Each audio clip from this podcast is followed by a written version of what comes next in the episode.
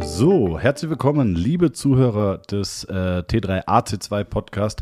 Wolfo schaltet sich gleich dazu, ähm, aber wir wollen erstmal gebührend unseren Sieger der Home Gym Challenge äh, 2021 küren.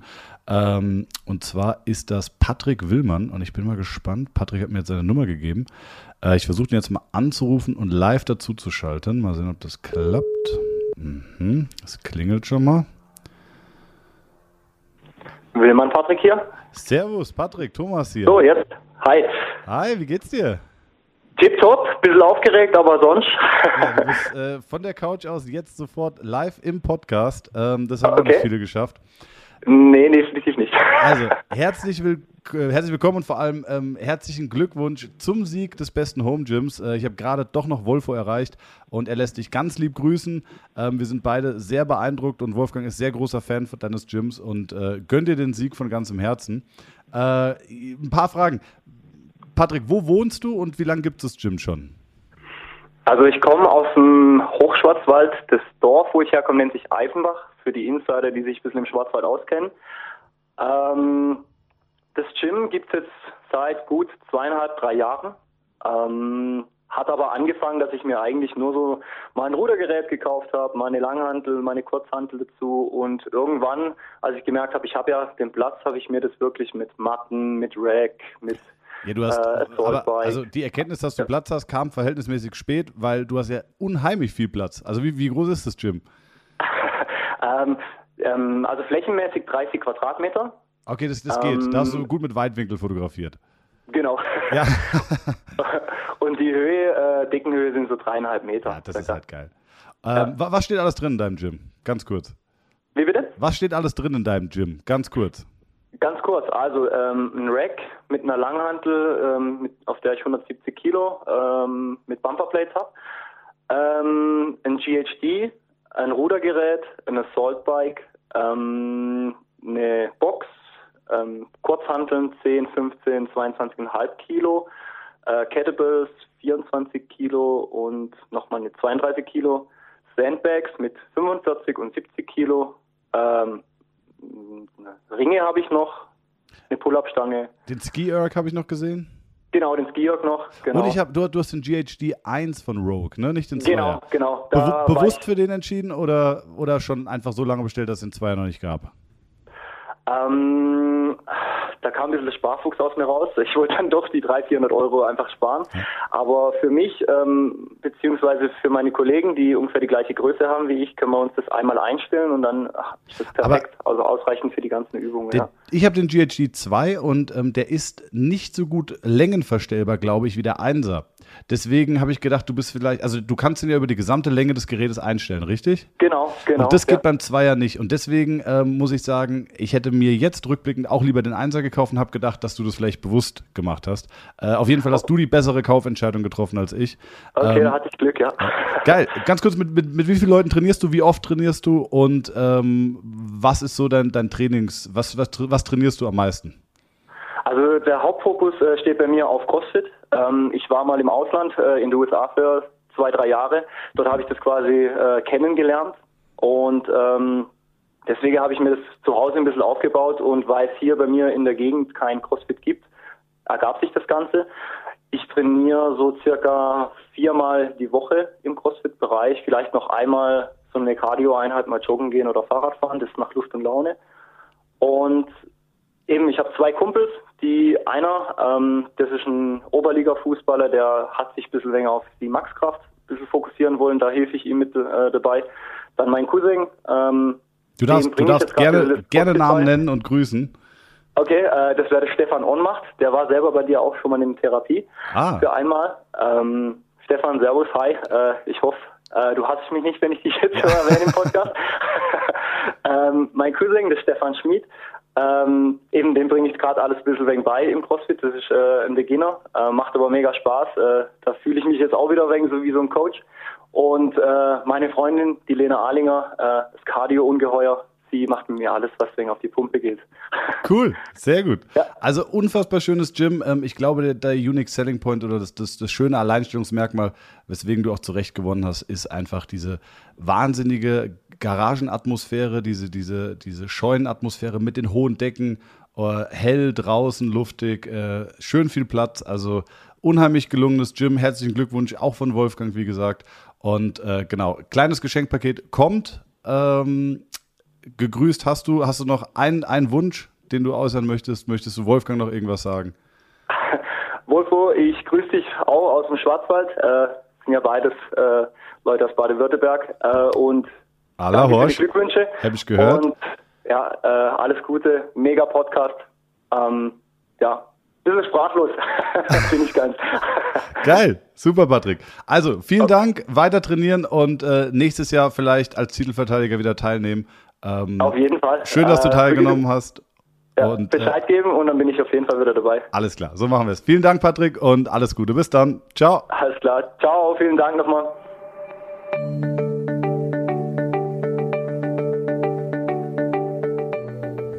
Thomas, grüß dich.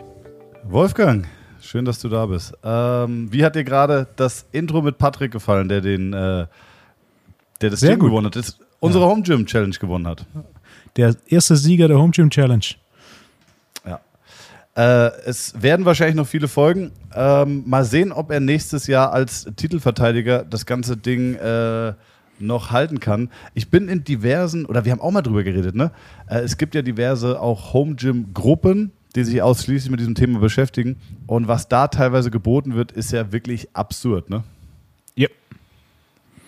ja. Auch davon gehört, es gibt wohl so eine Facebook-Gruppe Home Gym Deutschland, wo du teilweise Home Gyms hast mit einer Ausstattung. Wenn die dann auch noch genutzt werden, doppeltes Plus.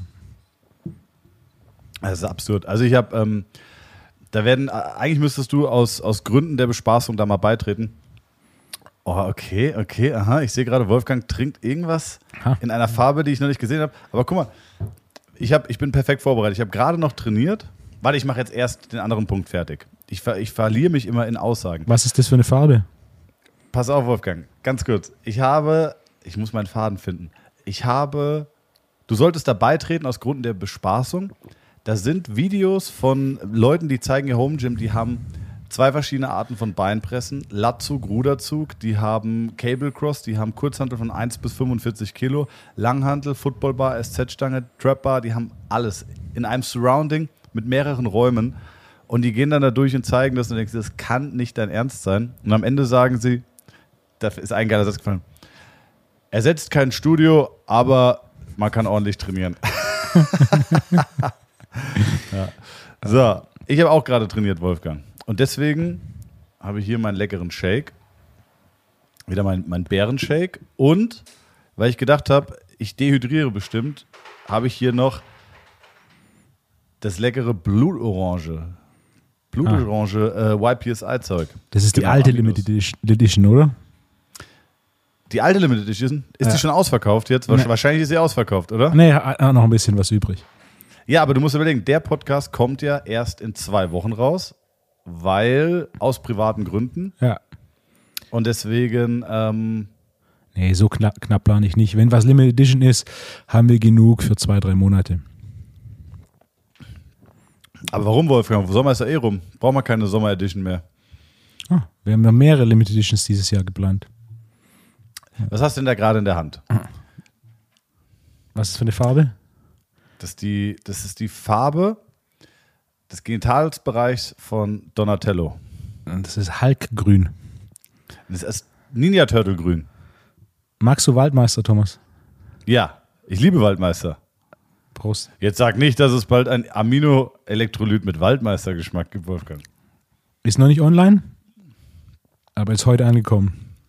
Das heißt, Erkennst du noch, hattest du früher auch so ähm, bei mir in der. Straße, naja, bei- naja, bei mir in der Straße ist immer so ein Eismann vorbeigefahren Mhm. gekommen, hat angehalten, hat mit so einer Bimmel ge gebimmelt, wie so, ähm, äh, ja, der Rattenfänger von Hameln sind wir dann da alle angerannt gekommen. Erstmal mussten wir dann zur Mama irgendwie zwei Mark abcashen, dann raus und gucken, dass du in der Schlange nicht ganz hinten stehst. Und da gab es immer Himmelblau. Ich weiß nicht, ob du die Eissorte kennst. Kennst du Himmelblau? Nee, kenne ich nicht, aber es hört sich an wie Schlumpfeis. Das gab es bei uns. Ja, wahrscheinlich ist es das Gleiche. Es ist einfach, es ist einfach äh, ja, knallblau und äh, den Geschmack müsstest du noch bringen, Wolfgang. Das ist eine gute Idee. Ich speichere es im Hinterkopf ab. Was kommt noch für, wann, wann kommt hier ähm, Ninja Turtle Grün? Äh, die, die, nächsten Tage. Ich denke, morgen früh komme ich dazu. Dann gibt es dann gibt's Waldmeister. Waldmeister ist ja ein Schwarz-Weiß-Geschmack. Ich bin ja kein großer Waldmeister-Fan. Deswegen war ich am Anfang auch kein, äh, kein Befürworter der Idee. Die Umsetzung ist aber so schön, ähm, dass es selbst mir schmeckt. Und äh, natürlich gibt es die Fans des Waldmeister. Deswegen dachte ich, machen wir mal eine kleine Limited Edition, eine Runde. Melone kommt danach noch. Oh, Melone, Melone bin ich mega. großer Fan. Ja. Da freue ich mich drauf. Blutorange kommt sehr gut an. Ja, klar.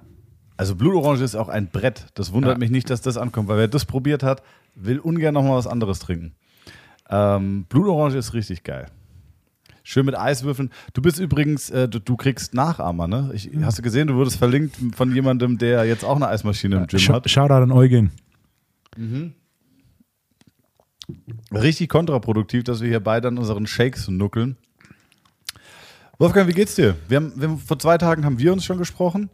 Äh, das heißt, die Frage, ob in der Zwischenzeit irgendwas Weltbewegendes passiert ist, erübrigt sich. Außer es ist was passiert. Deutschland ist nicht mehr bei der EM.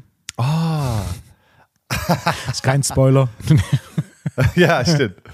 Das ist jetzt für alle so, hä, ist doch schon zwei Wochen her. Ähm, aber auch zu Recht. Und da muss ich sagen, ich habe die erste Halbzeit bin ich eingeschlafen. Sorry, Leute, ich war wirklich müde. Und äh, ich habe aber so, ich habe so ein Gefühl. Ich habe so ein Gefühl für Tore in mir. Und habe dann mit äh, Jonas und Felix geguckt und habe dann genau gesagt, ich habe geguckt und habe ich gemerkt, jetzt passiert. Dann habe ich gesagt, Jonas, pass auf, jetzt passiert's. Und genau da ist das erste Tor passiert. Dann habe ich gesagt, die schießen noch eins, die Engländer, weil wir es verdient haben. Wir haben leider, also wirklich, ich bin, äh, ich, die deutsche Nationalmannschaft ist der simpelste gemeinsame Fußballnenner und er holt mich auch ab, aber das war wirklich verdient. War ich ein bisschen schade. Hast du es geguckt, das Spiel? Ich habe das Spiel nicht gesehen. Ich kam kurz nach acht, ich kam kurz nach acht von der Arbeit, dachte, das Spiel ist um neun. Äh, okay. Und da wurde dann aber direkt mal aufgeklärt, dass das Spiel schon vorbei ist und äh, die Deutschen raus sind. Da habe ich mir so ein bisschen Kommentare an, an, äh, durchgelesen und das war's dann. Also Yogi hat äh, ungünstigerweise mal wieder so einen kleinen Nasen-Zungenrubbler gehabt und ähm, aber das ist halt so und das ist auch völlig okay. Ähm, Spaß beiseite. Was ich wirklich schade fand, war ähm, die Fragen, die ihm danach im Interview gestellt wurden. Weil ich meine, er hat jetzt am Ende nicht wirklich mehr krass performt mit der Nationalmannschaft, aber er hat immerhin den Weltmeistertitel geholt. Und ähm, er hat ja wirklich große Titel vollbracht und Leistungen gebracht. Und dann hat man aber, also die, die, die Kommentatorin, die neben Bastian Schweinsteiger stand, ich weiß nicht, wer das war, hat ungünstige Fragen gestellt. Also eine Frage war, ähm, ja, Herr Löw, Ende gut, alles gut, oder wie sagt man jetzt? ich denke, das ging sehr unglücklich für ihn aus. Ich habe nur einen Punkt, den er mehrfach in verschiedenen Formen gesagt hat, ist, dass die Mannschaft noch nicht reif wäre. Wo ich mich direkt zurückerinnert habe, ähm, vor einem guten halben Jahr hat ein anderer Trainer das über seine Mannschaft gesagt. Und das war Frank Lampard über Chelsea. Dann wurde der Trainer gewechselt. Dann kam Thomas Tuchel. Und was kam dann? Die beste Rückrunde Aber in langer Zeit. War Ach doch, stimmt, du hast recht. Sorry. Und dann ja. Champions League. Ja, so dieses, die Mannschaft ist noch nicht reif, ist ein bisschen vielleicht eine etwas unglückliche Aussage, vor allem in dem Kontext, äh, ne, Lampert exakt das gleiche gesagt hat vor einem guten halben Jahr und daraufhin hat äh, Chelsea mit einem anderen Trainer, dementsprechend anderer Führung gut aufgeräumt. 100 Prozent. Also ich, ich würde Yogi gönnen, dass man ihn nochmal gebührend verabschiedet und auch nochmal irgendwie die Möglichkeit gibt, sich ähm, er war so ein bisschen über dem Zenit, muss man sagen, aber dass man ihm auch nochmal die Chance gibt, sich irgendwie standesgemäß zu verabschieden. Dann hat man, hat man ihn noch gefragt, also wie kannst du nach dem Ausscheiden gegen England sagen, fragen, Herr, äh, Herr Löw, Ende gut, alles gut. Also da hätte er noch irgendwie, ähm, alles hat ein Ende, nur die Wurst hat zwei. Das hätte ja noch besser gepasst. Und dann äh, hat, man sie, hat man ihn noch gefragt, ja, Herr Löw, bereuen Sie irgendwas? Und dann hat gesagt, Jogi Löw sagt, was? so, ja, ob sie irgendwas bereuen. So, hä, was ist denn das für eine Frage, ey? Der ist gerade ausgeschieden mit der Nationalmannschaft. Aber gut. Ähm, Wolfgang, wie geht's dir sonst? Sehr gut. Hast du trainiert heute? Was hast du trainiert? Jiu-Jitsu. Eineinhalb Stunden von Viertel nach vier bis zehn vor sechs. Viertel nach vier, Wolfgang? Ja. Arbeit ist nur sporadisch oder? Ja. Hab's ein bisschen. Dienstag bis Donnerstag von 10 bis 15 Uhr. Ich folge, deinem, ich folge deinem Beispiel mit, drei- mit drei, drei Stunden Mittagspause. Schön ins Remo. Lecker. Heute Ah. gab's lecker Remo. Heute gab's schönen Lachs mit, äh, mit Erbsen und Bratkartoffeln. Und als wir da waren, hast du auch Erbsen bestellt. Was hältst du persönlich von Erbsen? Wir haben Erbsen bestellt, aber es kamen nie Erbsen. Ja, Ich kann mich erinnern, wir haben extra noch ne? nachgefragt, wie es mit Ich den Erbsen weiß. aussieht, aber die Erbsen Ja. kamen nie.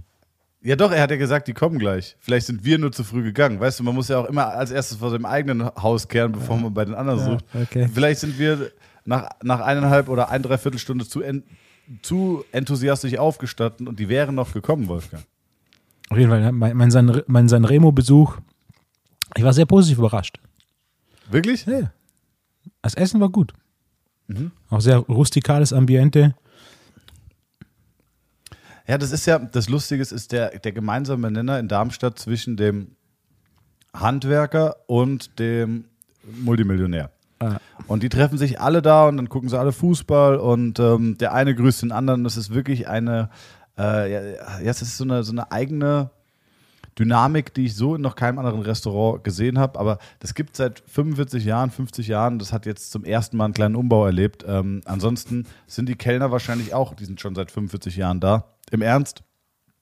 Und äh, ja, sehr freundlich, kann man nur sagen. Schön, dass, schön, dass wir das machen. Aber du hast, ist mir letztens aufgefallen, die Erbsen kamen nicht, ne? Ich- Mir ist gar nicht aufgefallen, bis du es jetzt gerade gesagt hast, wegen den Erbsen. Und ich erinnere mich noch, dann denke ich, Moment, da waren keine Erbsen.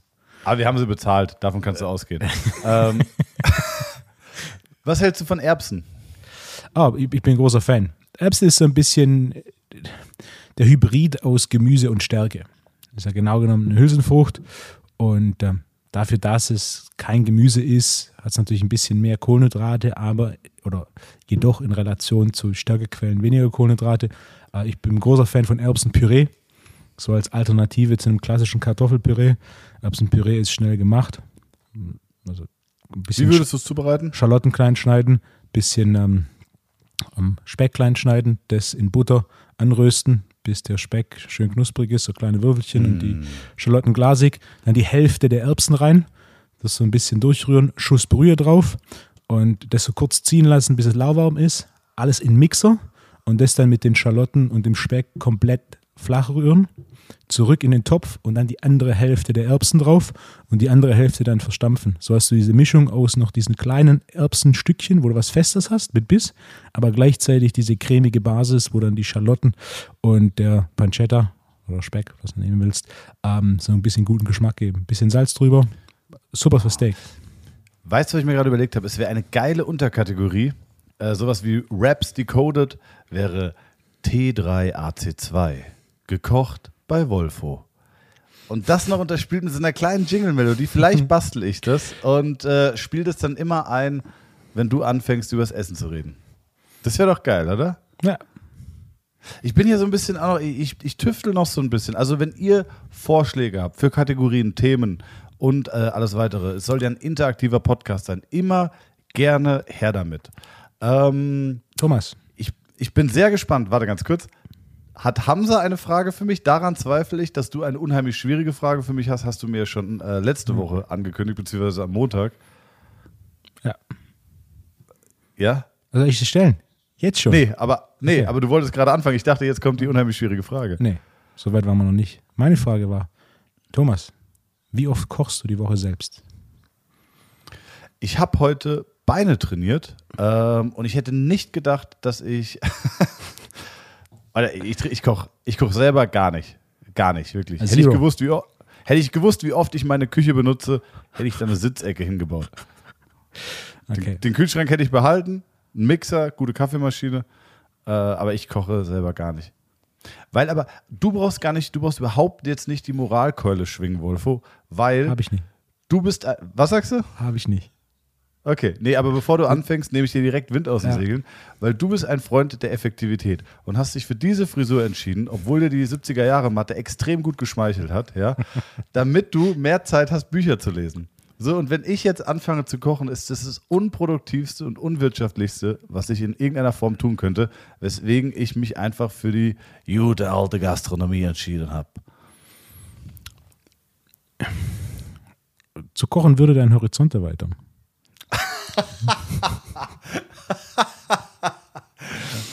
Me- Mein eigentlich, also selbst wenn, wenn, wenn du nicht kochst, du kochst nicht pr- primär aus, aus Gründen der Zeiteffizienz. Oder der Opportunitätskosten. Naja, also, mhm. wie, wie oft kochst du unter der Woche selber? Wie oft wirst du daheim bekocht?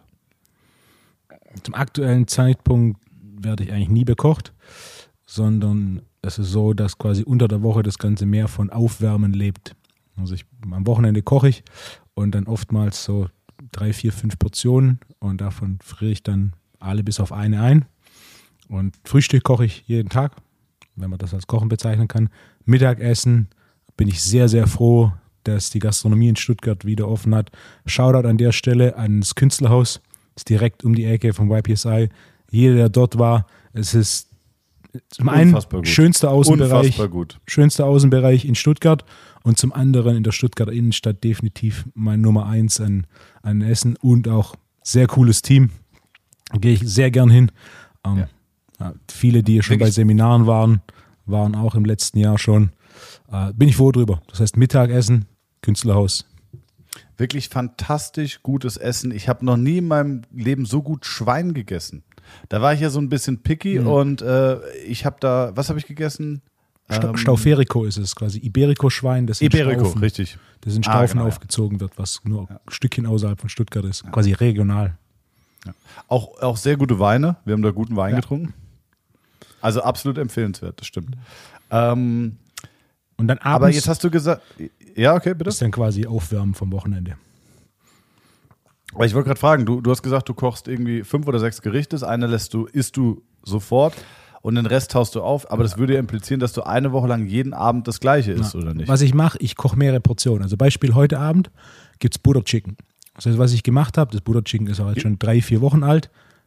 Was ich mache, ich koche die Soße und vakuumiere dann die Soße und friere die ein. Das heißt, wenn ich heute Abend nach Hause komme, die Soße ist schon aufgetaut, alles, was ich machen muss, ist die Soße aufwärmen. Dann schneide ich Hühnchenbrust in feine Streifen, werfe die in die heiße Soße. Das zieht dann fünf Minuten. Und ähm, Topf Reis, der kocht nebenher, fertig. Das heißt, ne, oder sowas, zum Beispiel gestern Abend gab es Pulled Beef. Das, vor zwei Wochen habe ich das gekocht, da habe ich aus vier Kilo Rind, aus, oder aus zwei, zwei Kilo Rind und zwei Kilo Ochsenbacke habe ich Pulled Beef gemacht. Und aus den vier Kilo habe ich einfach acht Portionen gemacht und eine direkt gegessen, den Rest eingefroren. Du hast, aber du hast dann schon vier Ochsen bei dir daheim, Ja, die du dann zerlegst. im Garten. Ja, ich, also habe ich gerade, ich habe gerade überlegt, du hast mir irgendwann mal erzählt, ähm, wann du angefangen hast mit Kochen. Das war auch relativ spät, oder? Wann hast du angefangen, dich Äh, wirklich für Kochen zu interessieren? dass ich mich wirklich für das Handwerk begeistert habe. Also dafür, wie, wie stark ich mich mit Ernährung auseinandersetze. Habe ich grundsätzlich immer für Essen interessiert, gewisse Dinge, ähm, also kochen, mal einen Gulasch zu kochen, klar, oder mal ein Chili zu kochen oder mal ein Steak zu braten, das, das, ne, das habe ich schon immer, also, seit, ich, seit ich alleine wohne, mehr als zuvor. Ähm, aber dass ich mich wirklich mit, mit dem Handwerk und der technischen Aspekt des Kochens auseinandergesetzt habe, würde ich sagen, eineinhalb Jahre. Definitiv ein Corona-Baby. Aber da bist du so ein, du bist dann so ein Nerd wie mit allem. Ja. Und das liebe ich auch an dir.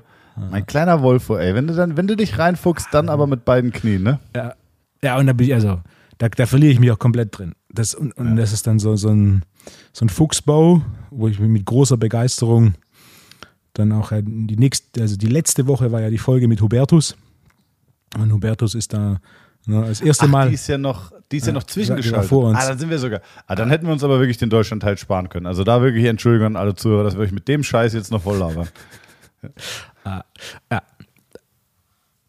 Hubertus ist da noch tiefer drin und ich muss sagen, seine Bücher, dadurch, dass immer die technische Komponente drin ist, waren definitiv einer der, der Anstoß, Anstoßpunkte, ähm, die mich da tief rein, ob jetzt sous ob jetzt Langzeitgarn ob, ne, und so weiter. Ähm, ich experimentiere gern und ich bin regelmäßig, natürlich geht hier und da mal was schief, aber regelmäßig bin ich sehr positiv über, begeistert über was man zu Hause machen kann. Also auch mittlerweile, also, ich koche besser als in 98 Prozent der Restaurants in Stuttgart. Punkt. Aber, aber zu 98 Prozent. Ich war ja eingeladen bei dir, du hast mich bekocht. Ähm, Wahnsinn, wirklich. Und ich fand auch, was mir gut gefallen hat, war diese Lockerheit, mit der du gekocht hast. Ne? Standst da so ein bisschen, geschakert mit den Gästen, ne? hier ein Schnitt, da ein Schnitt, äh, da noch ein Söschen und auf einmal hatten wir da vier Gänge à la Bonheur. Große, also groß beeindruckt hast du mich mit deiner Vorspeise, äh, die ja eigentlich sehr simpel ist, aber dann doch sehr gut geschmeckt hat. Was war das? Das war irgendwie Lachs, äh, Lachs-Tatar auf Avo mit, mit Avocado-Herz. Ja, Avocado. Und äh, auch fantastisch war dein, dein Dessert. Das war diese, da war ich großer Fan von, weil ich sehr skeptisch war am Anfang. Was war das? Das war. Äh das war sous gegarte Ananas, mariniert zwei Tage und dann quasi aus dem Sud ein Karamellsöschen zusammengekocht. Lecker Karamellsöschen, Wolfo. Ja, das hat, das hat gemundet, das war richtig gut. Ja. Ähm, gut, dann spielen wir, spielen wir nochmal den Jingle jetzt eigentlich ab, alle im Kopf. Und äh, dann geht es jetzt weiter. Wolfgang, äh, ich hätte zwei Themen vorbereitet. Also ich hätte gerne ein Thema und ähm, dann gehen wir vielleicht nochmal auf die Heranführung der Grundübungen ein. Ich würde mit dir gern über das Thema Übertraining reden. Oh. Klar. Und zwar Übertraining kennt jeder, ähm, beziehungsweise die, die, Begrifflichkeit kennt jeder. Und ähm, man glaubt aber, glaube ich, häufig nicht, dass es einen selber treffen kann, weil Übertraining assoziiert man mit professionellem Hochleistungssport und viel zu viel Training. Ähm, aber Übertraining kann am Ende des Tages jeden treffen, auch den Hobby- und Freizeitsportler. Viele Leute gehen extrem ambitioniert ihren Freizeitsport an, sei es Joggen, Fitness äh, oder Triathlon, whatever. Ähm, und da werden die Umfänge relativ groß, die Intensitäten werden hoch und dann kann sich auch der gemeine Hobbysportler wirklich über das Thema Übertraining Gedanken machen. Ähm, was fällt dir zu diesem Thema ein? Es gibt sehr, sehr viele Mythen zum Thema Übertraining und Hobbysportler, wie du schon sagst, sind häufiger im Übertraining, als sie vermuten. Was oftmals nicht daran liegt, dass sie zu viel trainieren absolut, sondern sie trainieren zu viel in Relation zu ihrer Regeneration. Also es gibt Personen, vier Trainingseinheiten die Woche, führt bei denen zu Übertraining. Auf 100 Prozent. Also ich glaube, dass der Punkt, den du gerade gesagt hast, der vielleicht sogar einer der essentiellsten ist, die Belastung im Verhältnis zur Regeneration. Und ähm, vielleicht sollten wir auch erstmal die Begrifflichkeiten klären oder vielleicht auch gewisse Synonyme dafür einführen, mhm. weil Training kann man mit synonymisieren mit der Begrifflichkeit Stress. Also du applizierst durch Training quasi Stress auf deinen Körper. Mhm. Und dein Körper oder jeder Körper erfährt auch im Alltag Stress. Sei es durch Beruf, Familie, äh, whatever. Das heißt, wir haben schon einen gewissen Grundpegel an Stress. Und wenn wir dann noch zusätzlichen Stress applizieren, steigt unser Stresslevel und damit auch die gängigen Stresshormone. Ähm, was, was, sind die gängigsten Stresshormone, die hochgehen, wenn du zu viel trainierst, Wolfgang? Das primäre Hormon ist Cortisol. Cortisol bewirkt was? Für die Zuhörer nochmal? Cortisol macht eine ganze Reihe von Dingen, aber im Kontext des Krafttrainings ist, ähm, im Kontext des Krafttrainings aus Sicht des Übertrainings ist es das Hormon, das Regeneration unterbindet, weil es katabol, also abbauend in Natur ist, während Regeneration ein primär anaboler Prozess ist. Das heißt, je mehr Cortisol du ausschüttest, desto kataboler bist du, also desto mehr abbauende Prozesse laufen und katabol, anabol, also aufbauend, abbauend ist kein schwarz-weiß, sondern das ist, eine, das ist eine, viel grau. Äh, je mehr Cortisol du produzierst, desto weniger regenerierst du. Das heißt, wenn du zum Beispiel zu wenig schläfst oder einen Alltag hast, wo du nicht mal körperlich so gestresst bist, sondern einfach viele Entscheidungen treffen musst, das ist einer der unterschätzten Stressfaktoren, dann kostet es dich quasi Regeneration denn das Cortisol, das du ausschüttest, verschiebt diese Skala mehr Richtung Katabol und dementsprechend kostet sich Regeneration. Ja, und das ist, ähm, das ist sehr spannend. Ich beobachte das bei mir selber. Wenn ich gut drin bin im Training und auch motiviert bin im Training, neige ich auch dazu, äh, vier, fünf Einheiten die Woche zu trainieren.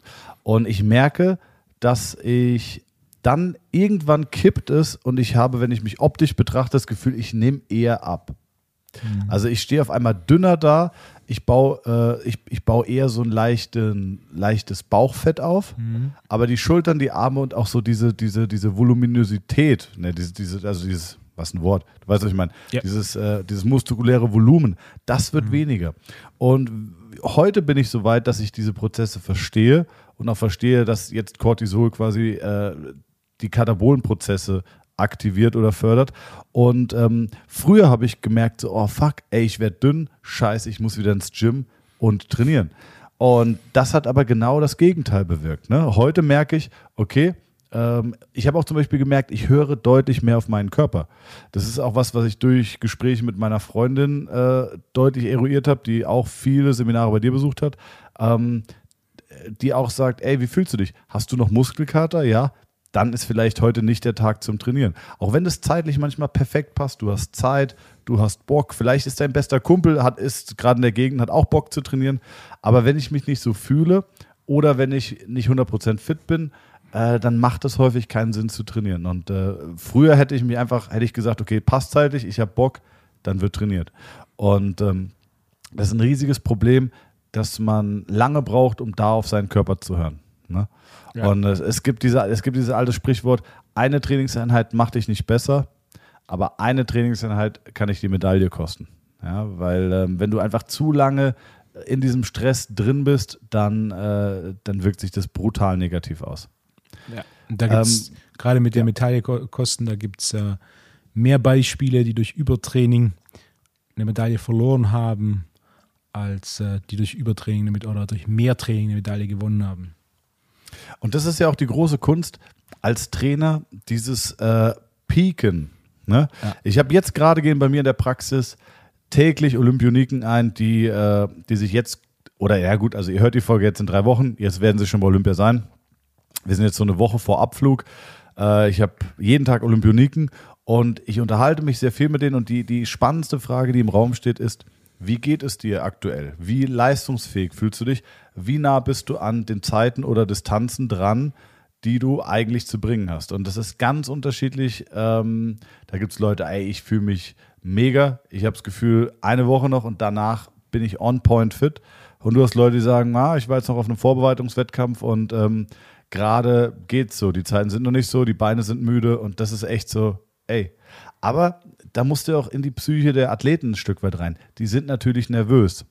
Und Nervosität versuchen sie durch Training zu kompensieren. Ne? Also du hast das Gefühl, ich will mich an, auf Tag X vorbereiten. Je mehr ich trainiere, desto besser müsste ich ja sein. Mhm. Und in diese Kausalität einzusteigen und die zu durchbrechen und zu erklären, ey, genau das Gegenteil kann passieren. Das heißt, äh, nimm dich lieber raus und ähm, das wird dir wahrscheinlich mehr bringen, aber das ist schwer dazwischen zu steigen. Ne?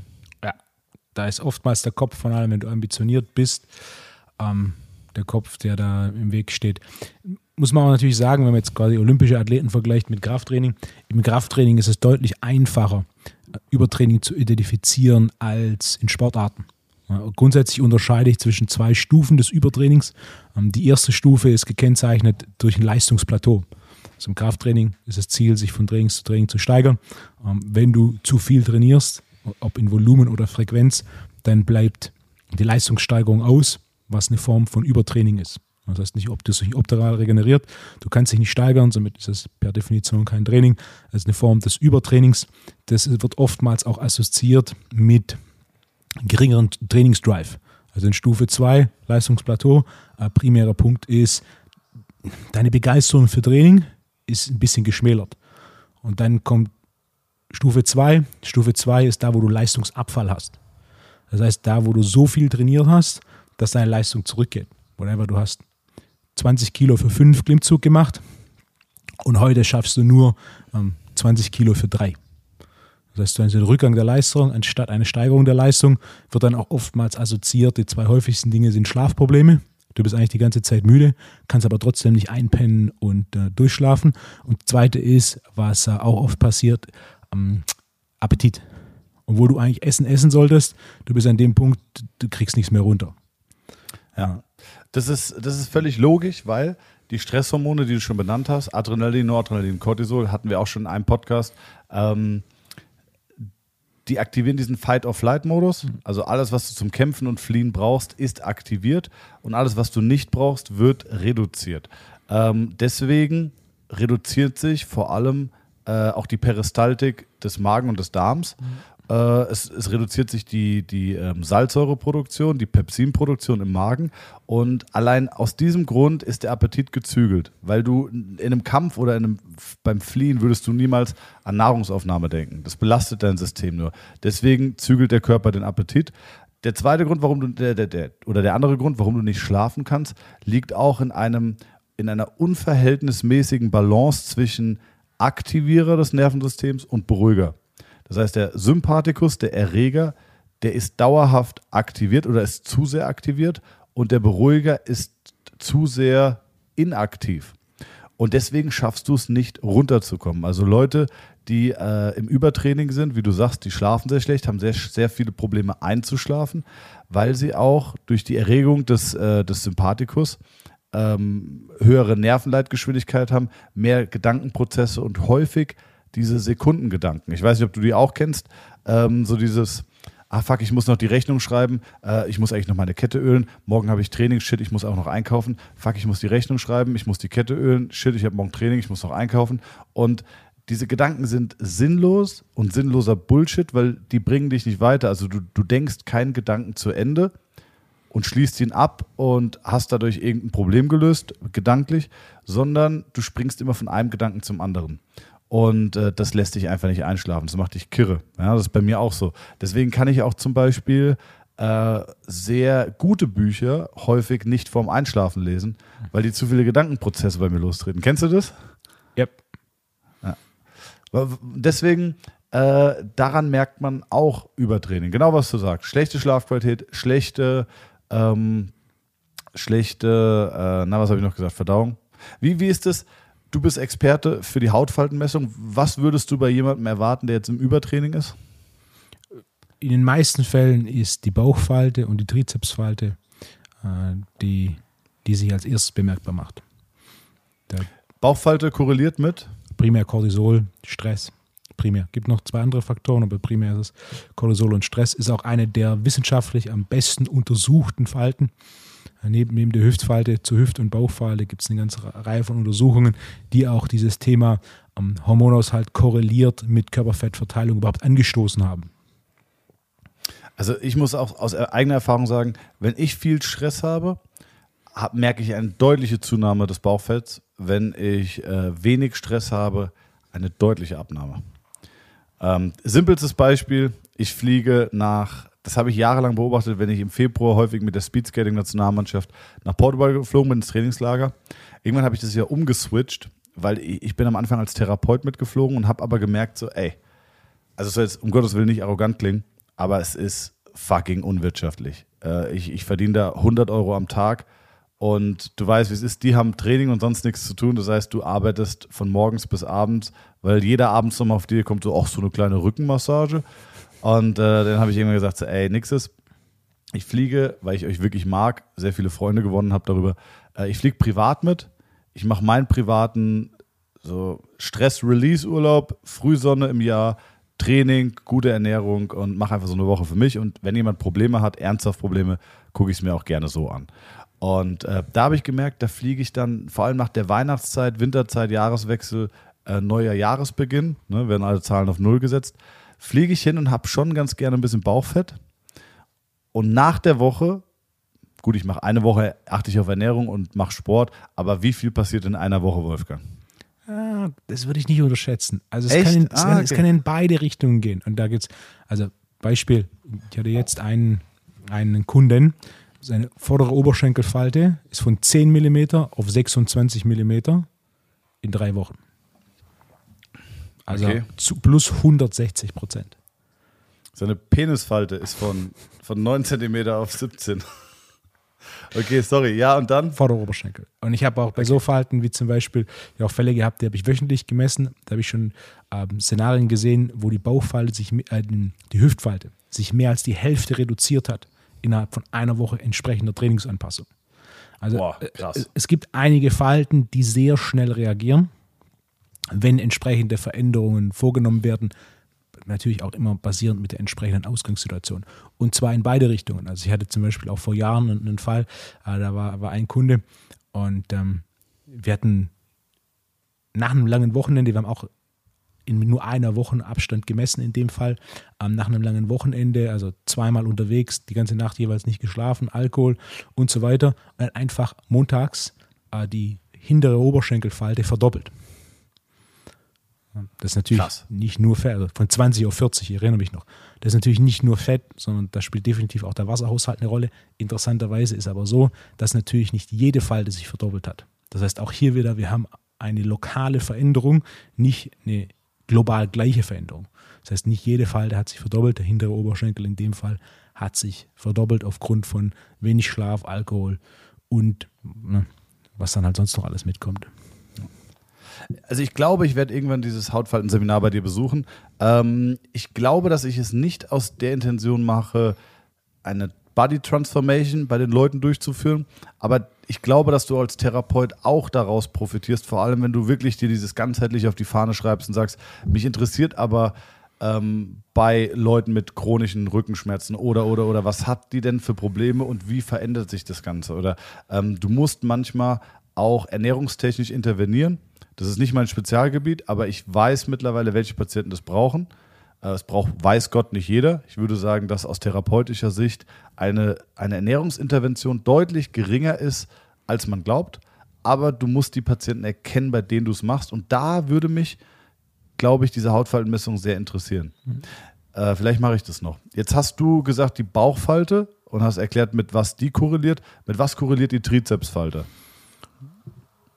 Wenn man es einfach macht, Testosteron. Wenn man es ein bisschen technisch genauer nimmt, mit DHEA, Dehydroepiandrosteron, was quasi das primäre Mutterhormon ist. DHEA ist Vorläufer bzw. Rohstoff für Testosteron, Cortisol, alle Östrogene, Aldosteron, was Natrium bzw. Wasserhaushalt rekrutiert, ähm, Progesteron und so weiter. Ähm, DHEA ist jedoch ein bisschen Exot. Testosteron ist deutlich greifbarer. Testosteron ist neben Cortisol und Insulin, Insulin ähm, eines der drei Hormone, mit denen so irgendwie jeder was anfangen kann, der sich ein bisschen für das Thema interessiert. Dementsprechend, wenn man es vereinfacht sieht, ist es Testosteron. Was ist die Hauptaufgabe von Testosteron für die Boah, Zuhörer? Testosteron hat ganz, ganz viele Aufgaben. Im Kontext vom Training ist natürlich das Erste, was aufkommt.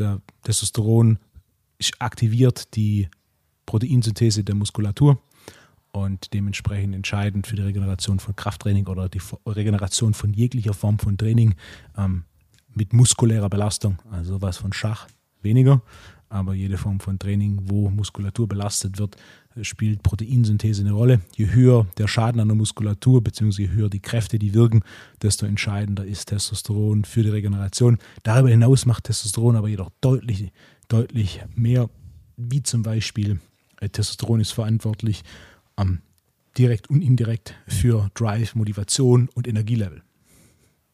Ah, okay. Ja, krass. Äh, wenn wir über Übertraining reden, dann ist es mir ein persönliches Anliegen, ähm, dass wir das vielleicht auch nochmal aus dem Kontext Training extrahieren und das wirklich auf die Belastung der Gesamtgesellschaft projizieren. Also ähm, Übertraining ist eigentlich in meinem Verständnis, du darfst mir gerne widersprechen, ja. wenn ich da jetzt irgendwas für, für nicht checke, aber Übertraining ist relativ ähnlich gleichzusetzen mit einem Burnout. Yep. Es ist quasi eine, eine, eine, ja, eine überdurchschnittliche Ansammlung an Stresshormonen. Äh, es ist ein, ein krasses Missverhältnis zwischen Belastung, in Klammern Stress, und Regeneration, in Klammern Entlastung. Ja. Und dieses Missverhältnis, wenn das über lange Zeit kippt, dann führt es zu Übertraining, das heißt, äh, ja, krass, krassen Einbrüchen in der Leistungsfähigkeit oder halt eben auch, also nicht nur im Sport, sondern auch im Berufsleben oder auch im Privatleben. Ne? Und ähm, ich finde im Sport, ich weiß nicht, ob ich es in einem Podcast mal gesagt habe, ich finde im Sport ist es für jeden 100% klar verständlich, dass nicht jeder äh, die genetische Disposition hat oder, oder die Grundausstattung hat, um 100 Meter in unter 10 Sekunden zu laufen. Das versteht jeder oder auch in 11 Sekunden. Wenn wir aber über Beruf reden, dann hat es eher was in heutigen gesellschaftlichen Verständnis mit Motivation und Leistungsbereitschaft zu tun. Das heißt, äh, wenn du keine 80 Stunden arbeiten kannst, dann bist du faul und nicht bereit, hart zu arbeiten. Im Sport ist es viel klarer. Wenn du keine, wenn du nicht unter 11 Sekunden laufen kannst, dann bist du nicht faul und nicht leistungsbereit, sondern du bist, bringst einfach die Leistungsfähigkeit nicht mit. Und, und das, glaube ich, ist extrem wichtig, dass die Gesellschaft das irgendwann versteht und auch in den Kontext des, der beruflichen Belastung setzt. Ne? Bin ich voll bei dir. Die Hürde ist bei sowas natürlich immer, es als Ausrede zu nehmen. So nach dem Motto, ah, ich, ich, kann, ich kann nicht arbeiten. mehr als vier Stunden am Tag geht nicht. Und muss, man muss natürlich auch unterscheiden, wie beim Training gibt es auch bei der Arbeit unterschiedliche Intensitäten. Also es gibt, es gibt Arbeit, die stark kognitiv fordert. Ne? zum Beispiel sowas wie, wie, was zu schreiben, wenn du einen Artikel oder ein Buch schreibst oder entsprechend recherchierst. Das ist äh, kognitiv oder auch intellektuell fordernde Arbeit. Und dann gibt es natürlich. Oder einen IQ-Test machst zum Beispiel. Eine Stunde lang und dann ein zu großer oh, Schwabe bist, fürs life, Ergebnis ey. zu bezahlen. du bist der Durchschnitt der fünf Menschen, mit denen du die meiste Zeit verbringst, Wolfo. da, hat, da hat schön der Schwabe rein penetriert in meinen Geldbeutel, ey. Ähm, ja. Und dann, dann gibt es natürlich ja. auch einfache, zum Beispiel repetitivere Arbeit. Das heißt, nicht acht Stunden arbeiten zu können, ist ein Thema, aber also grundsätzlich äh, kognitiv belastende Arbeit, acht Stunden am Tag, je nachdem, also ja, da gibt es irgendwo da draußen jemand, der das kann. 99,99999 und so weiter Prozent der Bevölkerung können das nicht. Äh, du bist begrenzt, Exakt, ja. du bist begrenzt, wie viele Stunden kognitiv wirklich belastende Arbeit du da verrichten kannst. Du kannst natürlich trotzdem entsprechend noch weiter arbeiten. Arbeiten gibt es in verschiedensten Formen, genauso wie, wie Krafttraining. Also du kannst, du kannst sechs Stunden locker Fahrrad fahren ähm, pro Tag, sechs Stunden Krafttraining am Tag, das wird schwierig. Da gibt es Fälle, Bulgar bulgarische Gewichtheber der 70er und 80er haben so viel Krafttraining gemacht, nachdem sie über ein Jahrzehnt sich auf dieses Volumen hochgearbeitet haben und natürlich den Sport auch ähm, Vollzeit gemacht haben und die haben wirklich zwischendrin nichts anderes gemacht. Und äh, aber quasi auf diese Belastung hochgearbeitet, dann aber auch nie diese Belastung aufrechterhalten. Bulgarische Gewichtheber waren dafür bekannt, ein olympischer Zyklus und die Karriere ist vorbei. Jedoch mit entsprechend ähm, hoher Erfolgsquote. Mein Punkt ist, es ist Volumen und Intensität stehen im Verhältnis. Je höher die Intensität einer Belastung, ob jetzt Arbeit oder auch ähm, Training, desto geringer das Volumen, desto bewältigen kannst. Ähm, die Arbeitskapazität kann gesteigert werden, ob jetzt bei der Arbeit oder im Training. Also Arbeitskapazität in, im, im Sinne dessen, wie viel du Arbeit du insgesamt verrichten kannst mit einem bestimmten Maß an Ermüdung. Also je geringer deine Arbeitskapazität, Kapazität, desto höher deine Ermüdung bei steigendem Volumen. Ähm, das gleiche gilt für Training und Arbeit. Man, man kann mehr arbeiten lernen. Dieser Deload-Effekt hat der ein oder andere vielleicht schon mal mit, ähm, mit erfahren. Beispiel, wenn du Wochenenden arbeitest. Du arbeitest jedes Wochenende, gibt Seminar, gibt Seminar, gibt Seminar. Wenn du das mal acht, zehn, zwölf Wochen am Stück gemacht hast, dann läuft es wie geschmiert. Jetzt gehst du irgendwie in Urlaub oder es ist Sommerpause und du gibst vier Wochenenden ähm, kein Seminar. Das erste Wochenende wird subjektiv eine deutlich größere Belastung sein nach dieser Pause, weil im Endeffekt dieser Trainingseffekt gedeloadet wird und du damit in so einen Detrainingszustand kommst und damit ähm, deine Leistung verringert ist. Nicht nur im Training, sondern auch im Kontext von sowas wie zum Beispiel Vortrag halten oder arbeiten oder einfach nur, wenn du Urlaub machst, zwei Wochen, in der Zeit gar nicht arbeitest, dann braucht es einen Moment, bis du wieder drin bist. Ja, 100 Prozent, das, das kennt jeder. Das ist bei mir auch so. Ich komme aus dem Urlaub und denke mir so, oh fuck, acht Patienten, bis nach vier schon K.O., ähm, wohingegen ich in der Zeit, in der ich richtig hart gearbeitet habe, zwölf bis 14 Patienten am Tag ähm, behandelt habe. Das habe ich so lange gemacht, dass mir mittlerweile diese acht easy vorkommen. Ne? Ähm, wohingegen, glaube ich, der Standard-Personal-Trainer sagt maximal fünf Kunden, mehr geht nicht am Tag. Da lacht der Physio und sagt, äh, ey, Das geht. Aber es ist das, was man immer wieder hört. Also macht nur fünf Kunden, sonst leidet die Qualität so. Es ist eine Frage der Gewöhnung. Mach mal ein Jahr lang zehn, danach kommen die acht easy vor. Eine Frage, ähm, die ich schon ja. länger auf meiner Liste habe.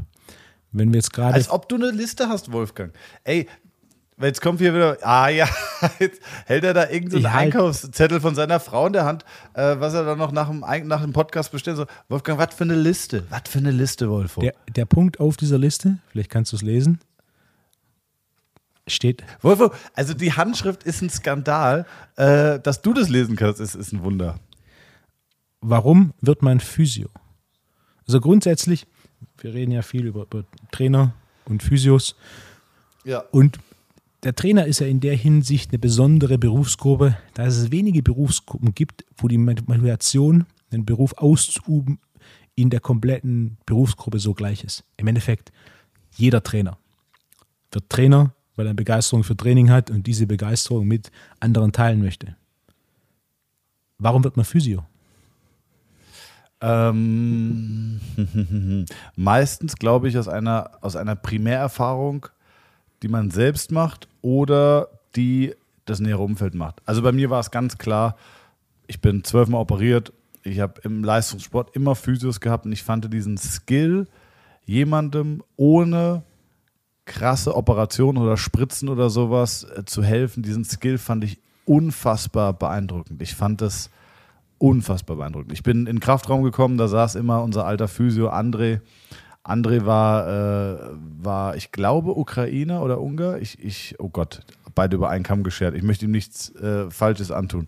Ähm, und er hat die Wasserballnationalmannschaft sehr lange betreut dort. Und das sind Tiere. Und das, äh, er hat damals erzählt, er hat einen Bandscheibenvorfall gehabt und er hat den nur durch Training wegbekommen.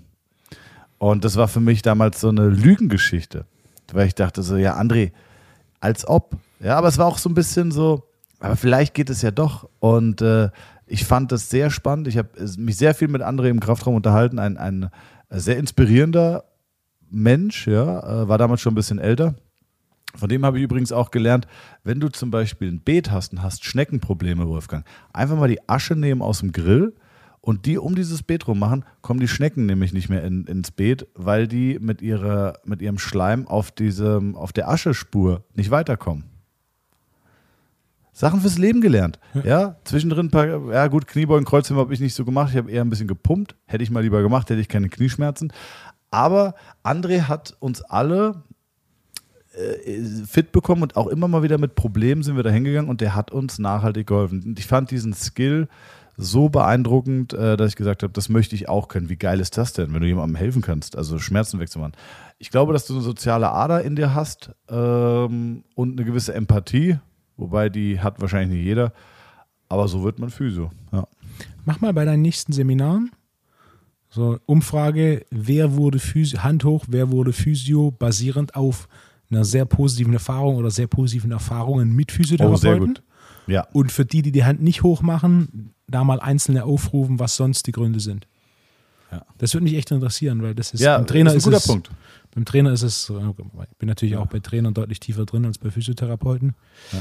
Ah, das ist ein sehr guter Punkt. Das mache ich. Mhm. Vielleicht, ja, ich, ich tease es noch nicht an, ich erzähle es auf, Mike. Vielleicht gibt es sich ja dieses Jahr noch.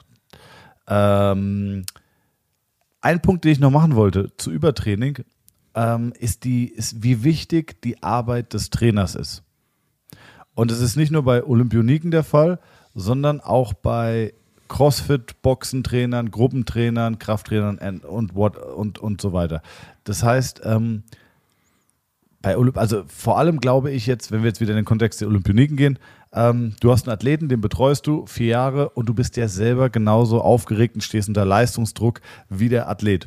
Der Athlet verlässt sich auf dich und, und die, die Leistung des Athleten ist ja auch sehr, sehr, sehr stark von der Planung des Trainers abhängig. Das unterschätzt man. Man glaubt ja immer, ah, der, der, der, der, äh, der der Läufer hat jetzt seine Leistung gebracht. Ja, aber warum? Weil der Trainer perfekt gepiekt hat. Und das wird häufig unterschieden und äh, unterschätzt, sorry. Und ähm, was ich noch, welchen Punkt ich noch machen wollte, ist, wenn die Zeiten oder die Weiten, whatever, nicht mehr so sind, wie sie eigentlich sein sollten, kurz vor dem Peak, dann wird auch der Trainer nervös und versucht dann häufig mit noch mehr Training, habe ich selber erlebt. Ich habe selbst Ja. Athleten betreut, wo du sagst, kurz vor der Weltmeisterschaft, so, ey, es kann nicht sein, du schläfst nicht, du träumst nicht, du isst nicht, du hast schwere Beine, deine Zeiten werden schlechter. Das Letzte, was du brauchst, ist eine Motivationsansage und mehr Training. Aber das ist häufig passiert. Und ich habe teilweise selber äh, versucht, das Gespräch mit dem Trainer zu suchen, auch mit dem, es ein Bundestrainer. Und Bundestrainer ist natürlich in der Hierarchie, höher geht's nicht. Ähm, aber einfach nur, ich wollte ihm jetzt auch nicht in sein Training reinreden, nur diesen Aspekt des Übertrainings mal so ein bisschen auf den Tisch zu bringen zu sagen, meiner Erfahrung nach gibt es das den Fall XY Übertraining und äh, ich weiß nicht, ich also möchte mich nicht einmischen, aber vielleicht in Betracht ziehen. Wie eine Inception. Ne? Wenn er selber auf die Idee kommt, ist die Idee wertvoller, als wenn du ihm diese Idee auf dem, auf dem Tablett servierst. Und das ist unheimlich wichtig. Ähm, jetzt was wollte ich fragen? Bringst du den Trainern bei, speziell äh, irgendwie in Mesozyklen, Mikrozyklen irgendwie auch zu pieken? Gibt es sowas? Das Peaking an sich ist eigentlich nur relevant im Leistungssport auf höchstem Niveau. Also je geringer dein Leistungsniveau in Relation zum absoluten Maximum, ähm, desto häufiger kannst du es abrufen. Ein einfaches Beispiel, das Sven Knippals, äh, 100 Meter Sprinter und jetzt leitender Chiropraktor ähm, beim DLV. Oder Wollen wir den, sorry, wenn ich unterbreche, wollen wir den auch besuchen mit dem YouTube-Format? sehr gute Idee. Ne? Kann ich auch einwerfen, ich habe uns den nächsten äh, Roundtable heute gesichert. Ah, wen hast du? Roman Palesitz, Nein! Physio, oh, Physio aus oh, Wien. Und ähm, Oh, ich habe gesehen, dass du das Buch hast. Er hat mir das Oh, Buch geschickt. Da freue ich mich sehr. hat mir das Buch gestern geschickt, ähm, ich habe es nur durchgeblättert. Äh, Roman ist dafür bekannt, dass er Vorträge nur im Hawaii-Hemd macht. Natürlich ist er auf dem Cover des Buches in Hawaii, im Hawaii-Hemd und alle Bilder in dem Buch sind im Hawaii-Hemd mit einem Gorilla. Ja. Ähm, unfassbar geiler Typ. Habe ich bei dir im Podcast gehört und sehr, sehr, sehr viel Schnittmenge auch mit meinen Ansätzen, ne? Und die Dichte in dem Buch, also ich habe es nur durchgeblättert, ich werde jetzt, wenn ich im Urlaub bin, werde ich es komplett lesen, die Dichte an Übungen, vor allem er ist ein großer Freund davon, Übungen zu verwenden, um Probleme äh, zu lösen, beziehungsweise dauerhafter zu lösen. Ähm, quasi so ein, zum gewissen Maß so ein bisschen Do-it-yourself-Ansatz. Ähm, das Buch ist voll davon. Dementsprechend jeder, Geil. der sich dafür Oh, das wenn Thema interessiert, ähm, ganz, ganz klare Empfehlung. Ich habe Roman vor zwei Jahren in Thailand kennengelernt, dann haben wir beide bei so einem, äh, so einem Camp, Bewegungscamp heißt das Ding, ähm, Vorträge gehalten. Ähm, Roman, bester Mann, war auch letztes Jahr im Podcast hier. Richtig. Und richtig, jetzt ja. ähm, kam das, ich habe ihm gesagt, so hey, wenn dein Buch irgendwann mal rauskommt, melde dich, machen wir auf jeden Fall einen Podcast. Und dann habe ich ihm vorgeschlagen, hey, was hältst du davon? Wir machen so ein äh, Physio-Roundtable. Und dann hat er mir ein, ähm, ein Foto geschickt, der hat so eine Hütte in den Bergen. Und dann hat er mir ein Foto von, von ihm vor der Hütte geschickt und hat gemeint, bei dir oder bei mir? Weiß er, dass ich dabei bin? Ja. ja Okay. Ich, hatte, ich hatte mit ihm geschrieben, ich wollte ihn eigentlich besuchen, hat sich ja nicht ergeben. Aber das freut mich wirklich sehr, weil ähm, wer die Folge nicht gehört hat mit Wolfgang und, und, äh, und Roman, unbedingt nochmal reinhören, vor allem für die Physios. Ganz, ganz toll und ähm, auch, also das ist ja ein sehr erfahrener Therapeut, der, der auch sehr praktisch arbeitet und Try and Error arbeitet und so. Ich bin sehr großer Fan seiner Arbeit, obwohl ich keinen tiefen Einblick habe. Ähm, eigentlich besteht mein priväres Wissen aus dem Podcast, den er mit dir gemacht hat. Äh, da hat er sehr viel preisgegeben. Äh, er ist ein großer Freund von Gymnastik und äh, auch seine Praxis, wer es auf Instagram sieht, äh, da siehst du, das ist mit sehr viel Liebe und mit sehr, sehr viel Erfahrung, äh, was Bewegung und Therapie angeht, konzeptioniert. Unglaublich geil, Wolfgang. Ich freue mich mega auf den Podcast mit ihm. ja. Zurück zu Peaking und Periodisierung. Ja, bitte. Ähm, ich gehe in, im Modul 6, wo es mehr leistungsorientiertes Training ist, kurz darauf ein und ich gehe auch in, der, in den Periodisierungsmodulen, ob jetzt Online-Modul C, so wie Modul 3, ebenfalls darauf ein.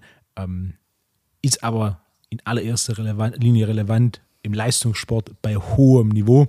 Je niedriger das Leistungsniveau, desto einfacher ist es, es regelmäßig abzurufen. Den Punkt, den ich machen wollte, was Sven häufiger erwähnt hat, ist, dass wenn du mit älteren Sprintern redest, die erzählen dir, ah, früher, äh, so Saison, da sind wir, da sind wir je, jedes, jedes Wochenende Bestleistung gelaufen.